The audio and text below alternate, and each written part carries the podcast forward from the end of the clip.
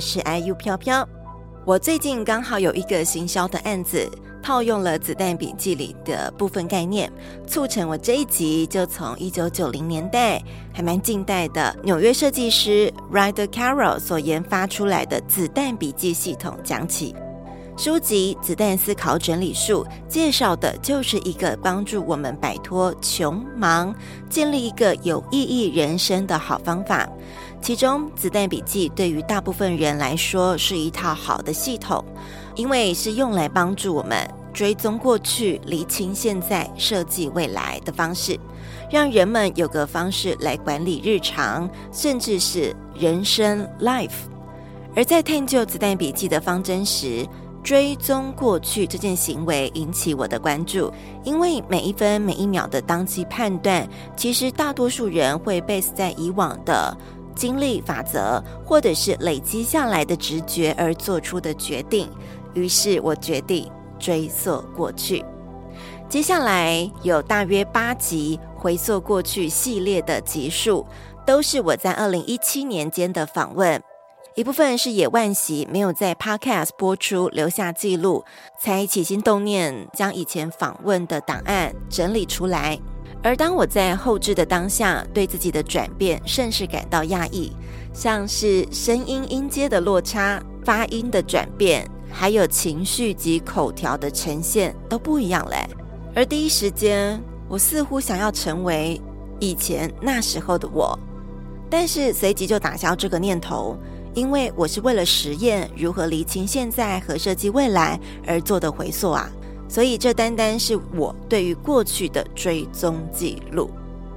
回溯过去系列节目配置的音乐也会不一样，节目编排的呈现也和现在的节目不大相同。很有趣的是，当时的我采用了 TED TED 大会分享知识共聚一堂的十八分钟演说的模式精髓，以声音节目来产出。那么重新听我之前采访的音档，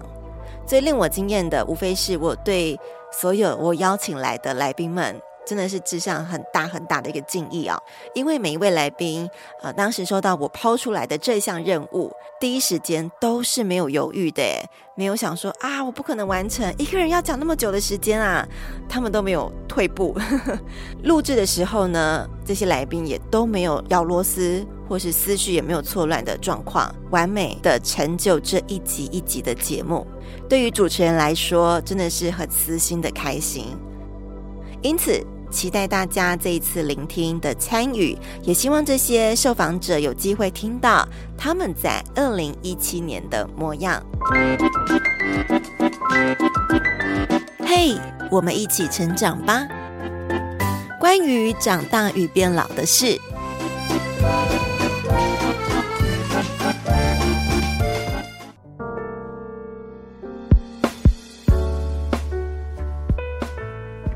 本节目获教育部终身学习经费补助。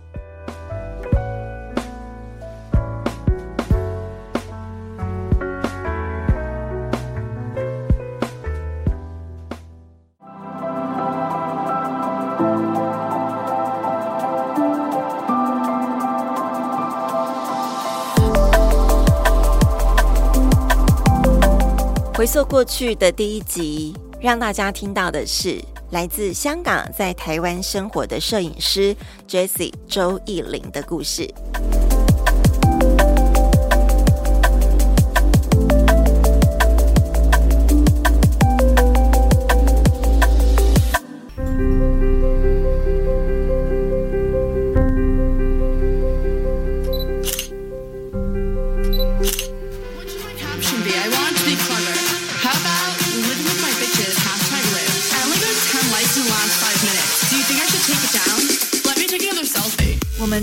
次。Let me take another selfie。你都要听到有照相的声音，还有刚刚我们听到这是来自 The Chainsmokers 制作的一歌曲，叫做 Selfie。这个 Selfie 不是这个女生的名字，而是自拍。I guess I took a good selfie.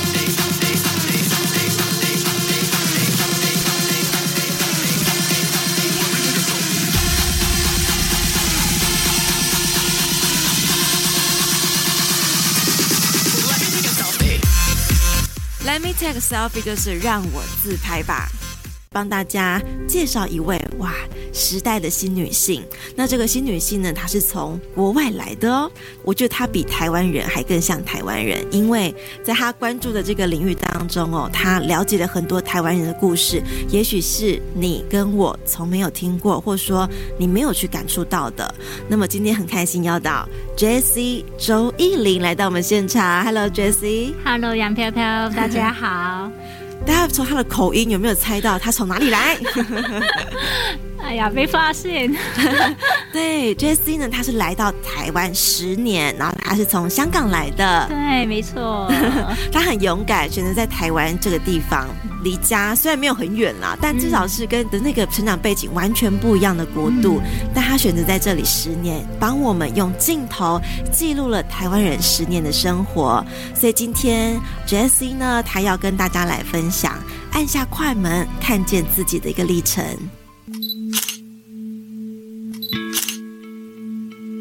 Hello，大家好。那今天很开心可以在这边跟大家分享一下我在台湾的一个生活的历程，跟影像工作的一些历程。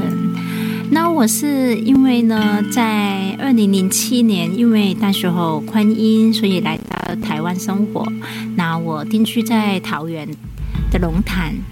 所以啊、哦，相对那个时候。啊，从香港那个那么繁忙的都市来到龙潭啊，那个小镇，所以呢，在其实生活当中，一些交通或是饮食方面是比较是不习惯的，但是呢，确实那边又让我感觉到是跟都市有一种相对有很悠闲的一个风景。而步调比较慢，那个这个都是在从小在香港生活是比较向往的一种生活模式。那慢慢其实，嗯、呃，因为我在香港也是从事摄影的工作，那来到台湾呢，也继续开始我独立那个呃摄影工作者相关的。那主要专业专业的领域有拍人像。那女性人像为主比较多，然后一些孕妇，然后一些呃艺术课程的记录都会有相关的记录的。那很多人问我说啊，这些你的照片很简单哦，但是都常常能看出呃影影影像里面的女性那个内在的情绪都很自然，很很深刻。你怎么办得到呢？那其实。呃，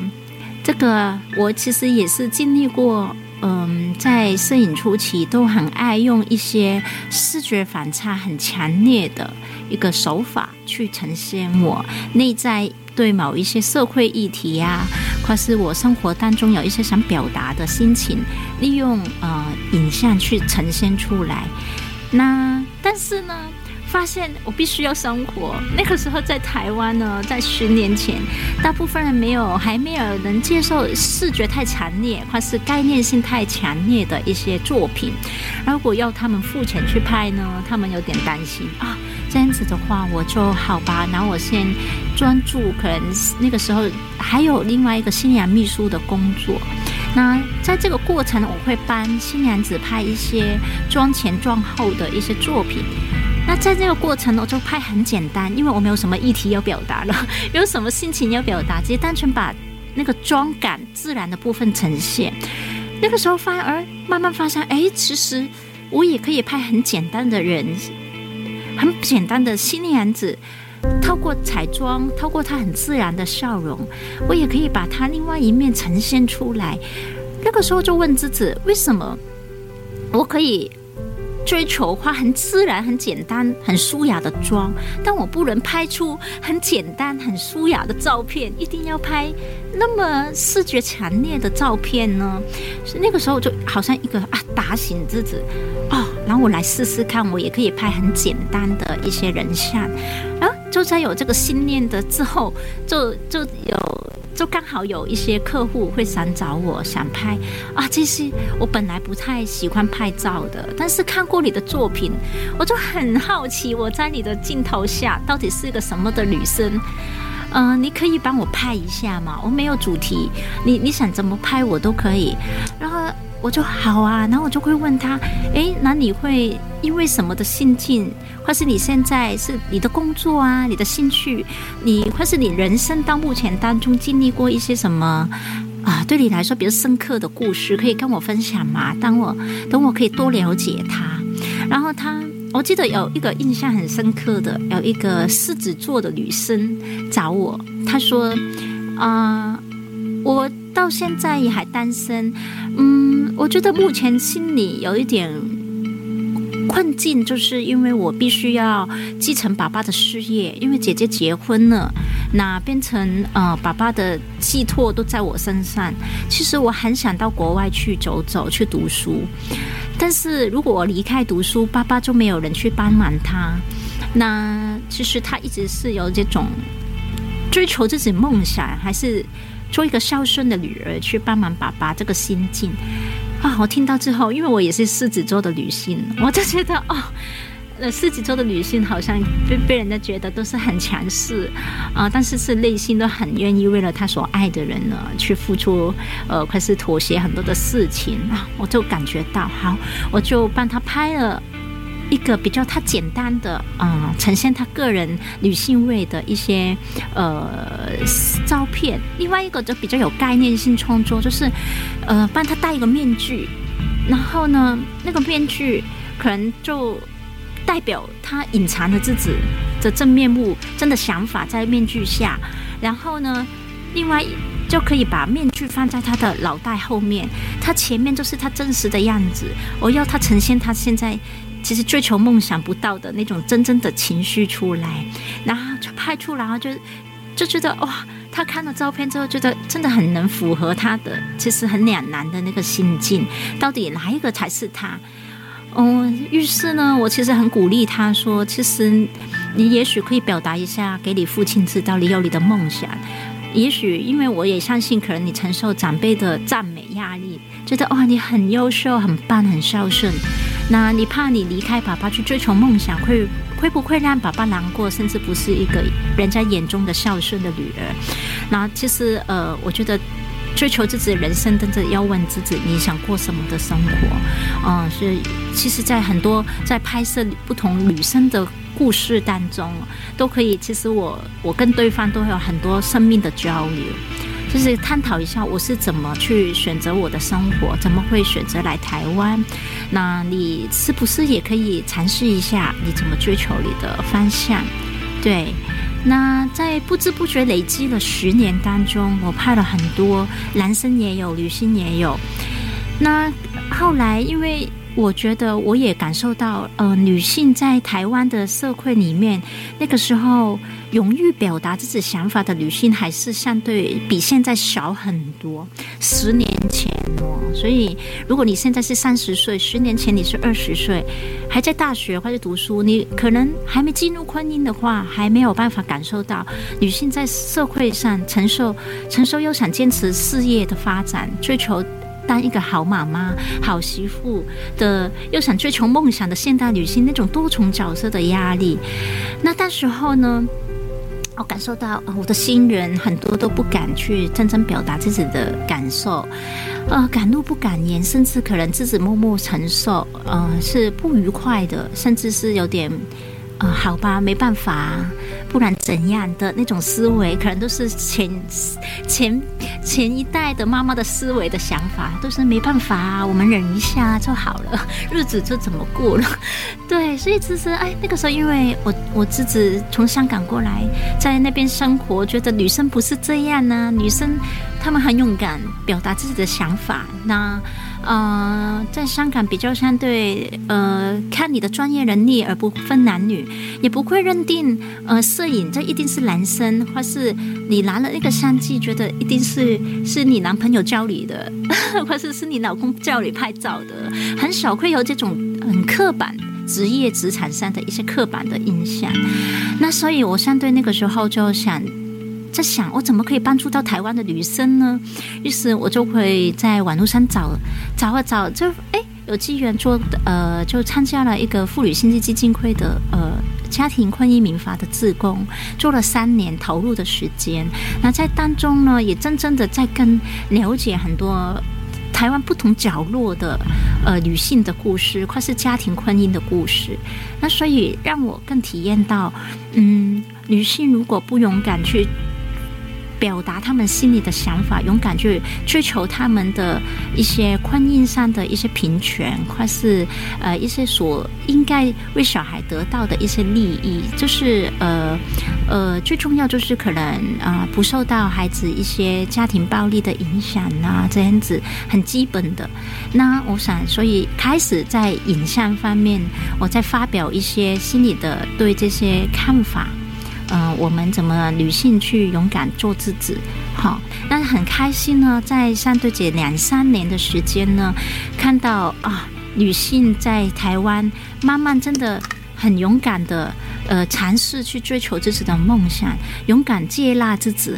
啊、呃，她是自己啊、呃，不需要一定要依据社会给她的规范去过生活。这个从十十年前看到现在，对我来说看在眼里还蛮开心的。那从那个过程当中，我也经历过离婚，经历过呃一个人啊、没有急速亲人在台湾呢，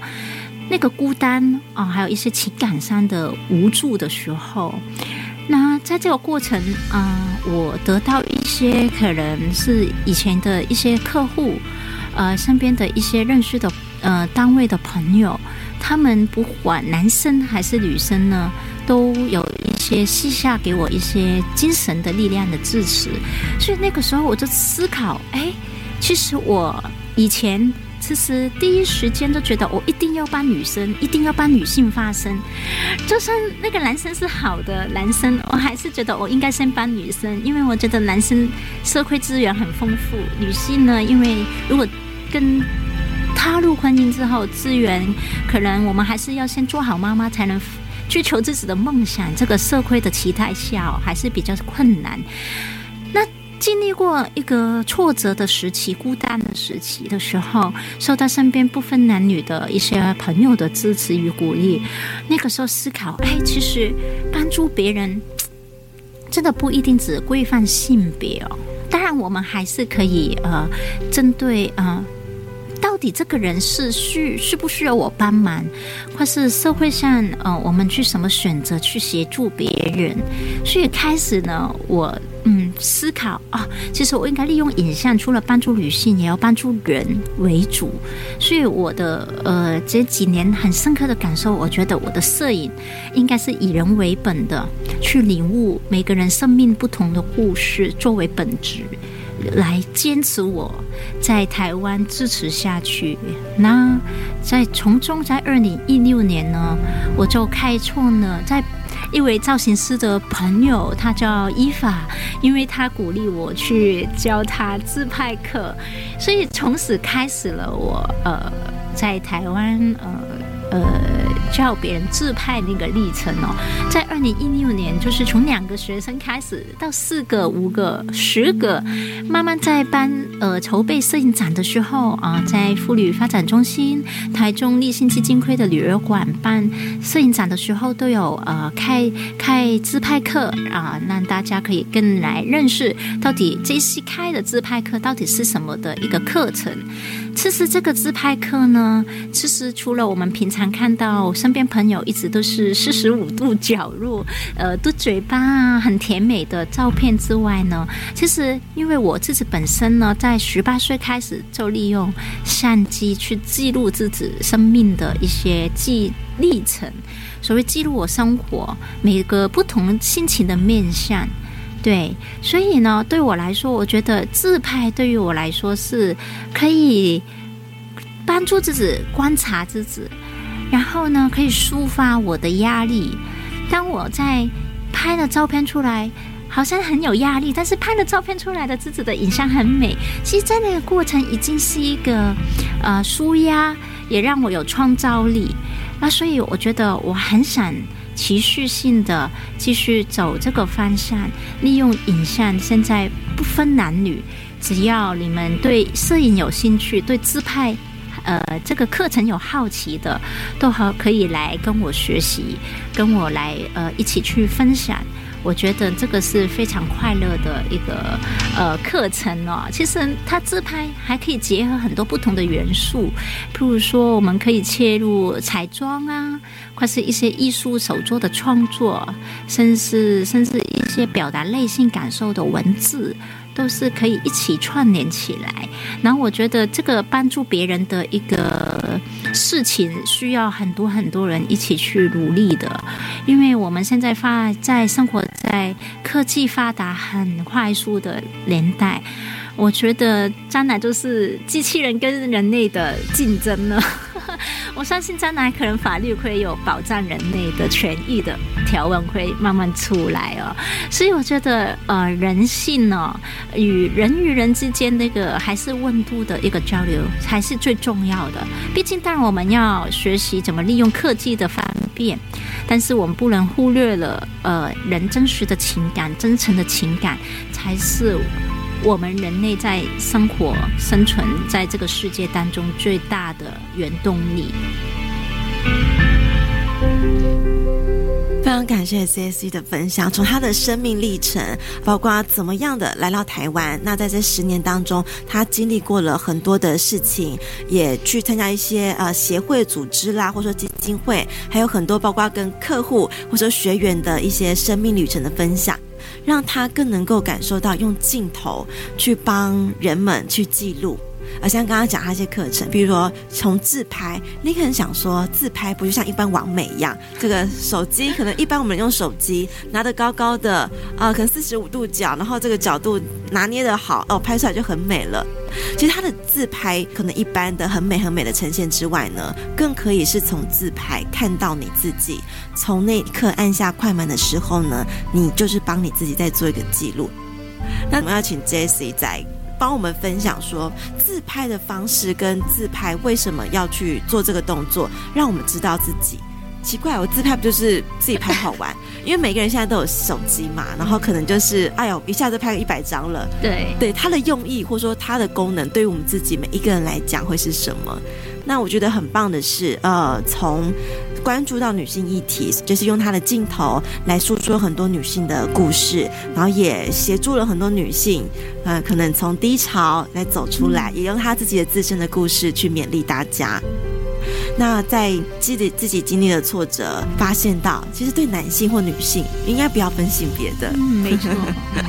对，我觉得这个是很棒的，也是很棒的对自己的一个突破，哎，嗯，一个一个觉察吧。对，因为时代在变了，那我们应该呃身边的感受也是要随着时代不同去有不同的体悟。是，所以我也很喜欢 Jessie 她刚刚讲到用影像。他用影像出发，而且是以人为本，所以人在他的这个整个事业当中，或者说生活当中，其实真的占了很大的成分哦。真的，真的，因为我们人，除非我们住在深山，不然是还不能脱脱离跟人的接触的一个现实层面。对，是，我相信以他的这个故事，会给听众朋友很多的感触，因为也许在我们这么忙碌的社会。很多人真的都忘记停下脚步，看看身边周围的人，或者说曾经发生的事情。那今天会借我们这个影像快门的世界，来带领大家能够再重新用自拍来认识自己。那我们一样要请我们的来宾 Jesse 来帮我们点一首歌喽。好，我可以，我很想，我很喜欢莫文蔚一首歌，嗯、叫《看看》。对，因为这首歌，呃，可以，嗯，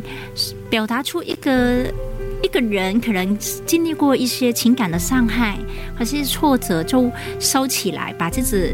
呃躲起来，对，呃，失去跟人连接，或是不再相信爱了。嗯，那。但是后来我发现这首歌有隐喻，有表达到，就是其实我们不需要，呃，害怕一个受过创创伤的一个经历，嗯、只有我们愿意啊、呃、走出来，我们还是呃感觉到我们有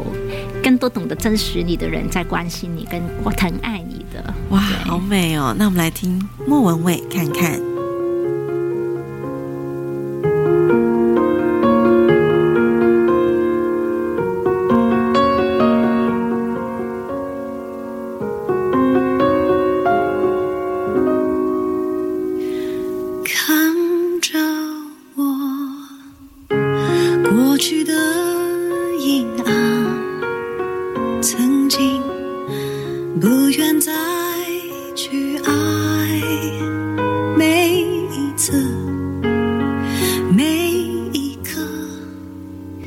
有期待，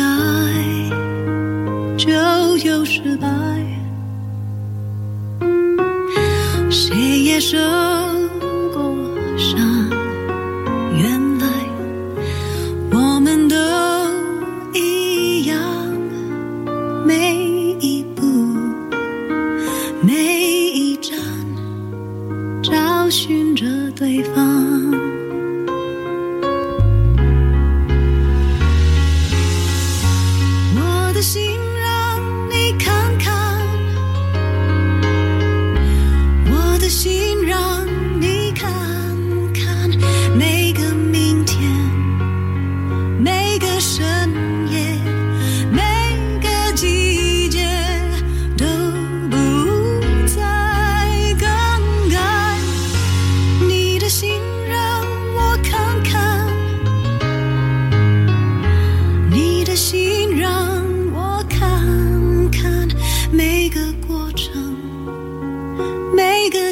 街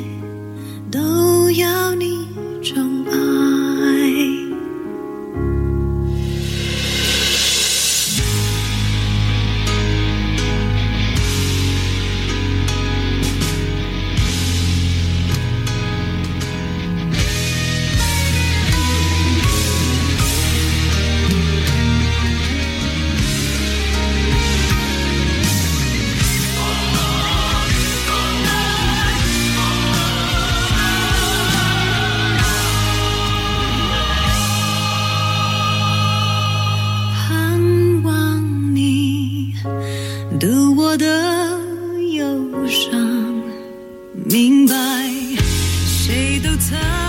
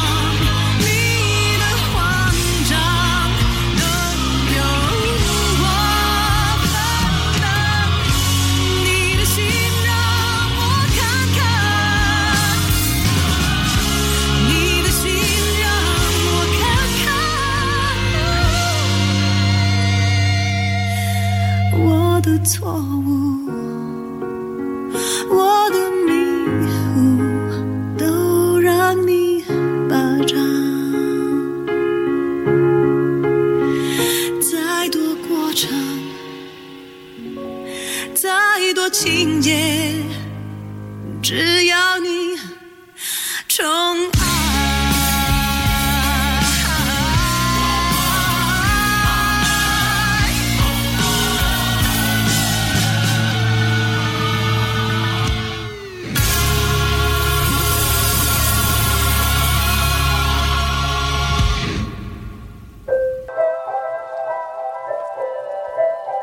是邀请您对于本节目关于长大与变老的事留下五星的评论，还有任何的指教留言，感谢你，也祝福你。